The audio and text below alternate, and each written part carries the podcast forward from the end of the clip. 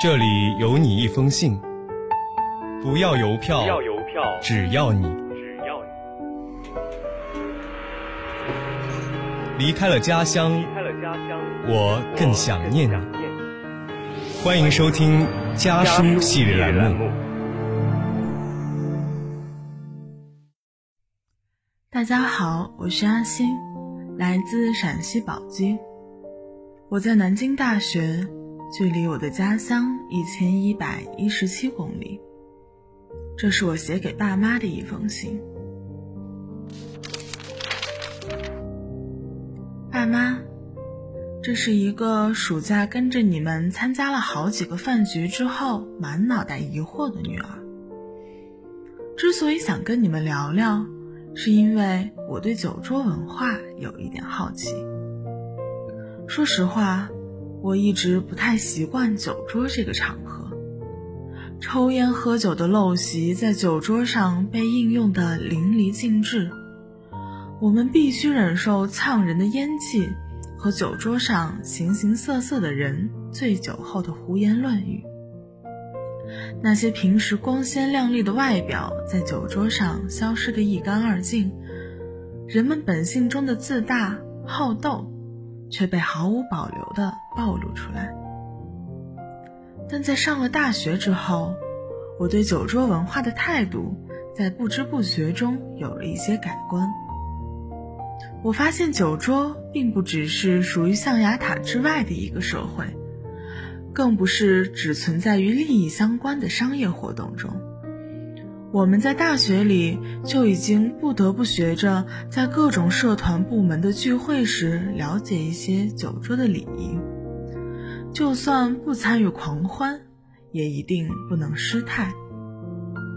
而暑假和高中同学的闲聊中，我发现一些热衷于各种活动的同学，甚至已经通过试验知道了自己的大概酒量。在一些必须独自应对的饭局中，只有适量饮酒，才能既参与其中，又不显得突兀，又保证自己的安全。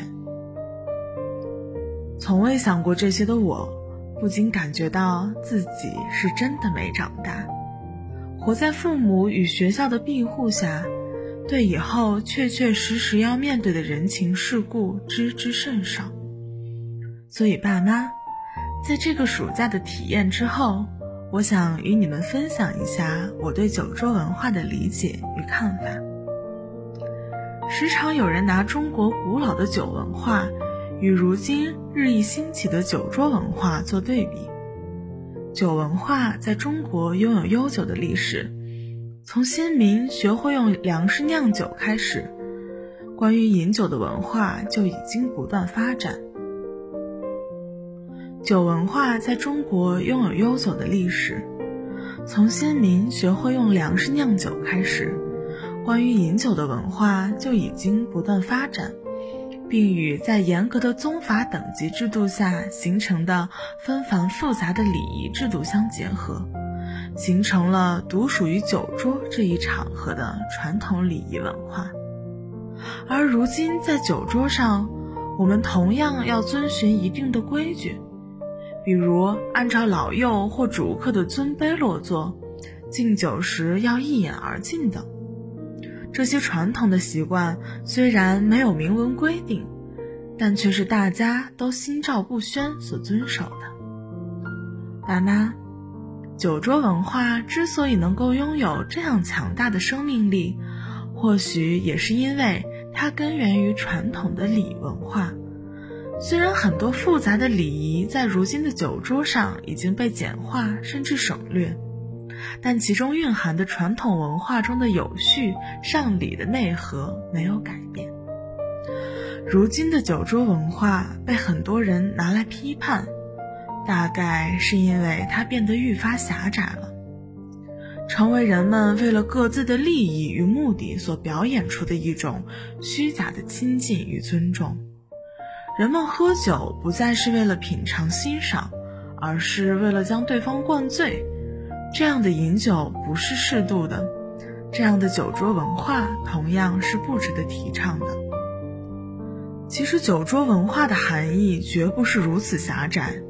我见过高考结束后的谢师宴上，家长向老师敬酒，那一杯是满满的喜悦与感谢；见过父亲与大学同学聚会时的畅饮，那一杯是长久不忘的情谊。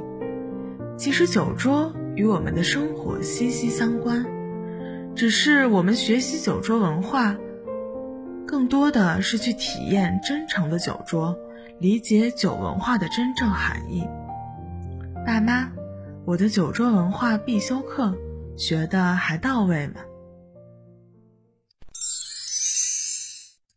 离家的路很短，回家的路却很长。本期家书栏目到这里就要和大家说再见了，下期将由我和我的小伙伴继续为您带来关于家书的那些事儿。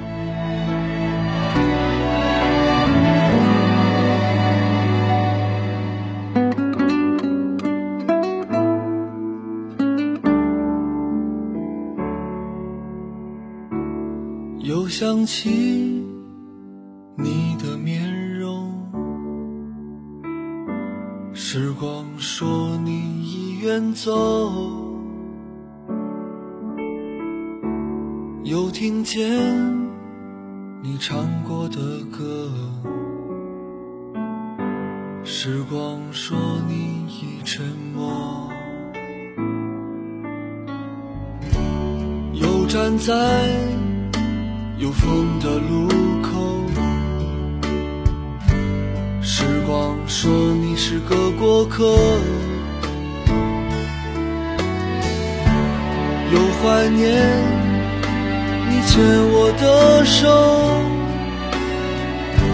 时光说它不能倒流，时光说生命是场等谁出现，又等谁经过？时光说，爱情其实是场痛苦折磨，遗忘时才能解脱。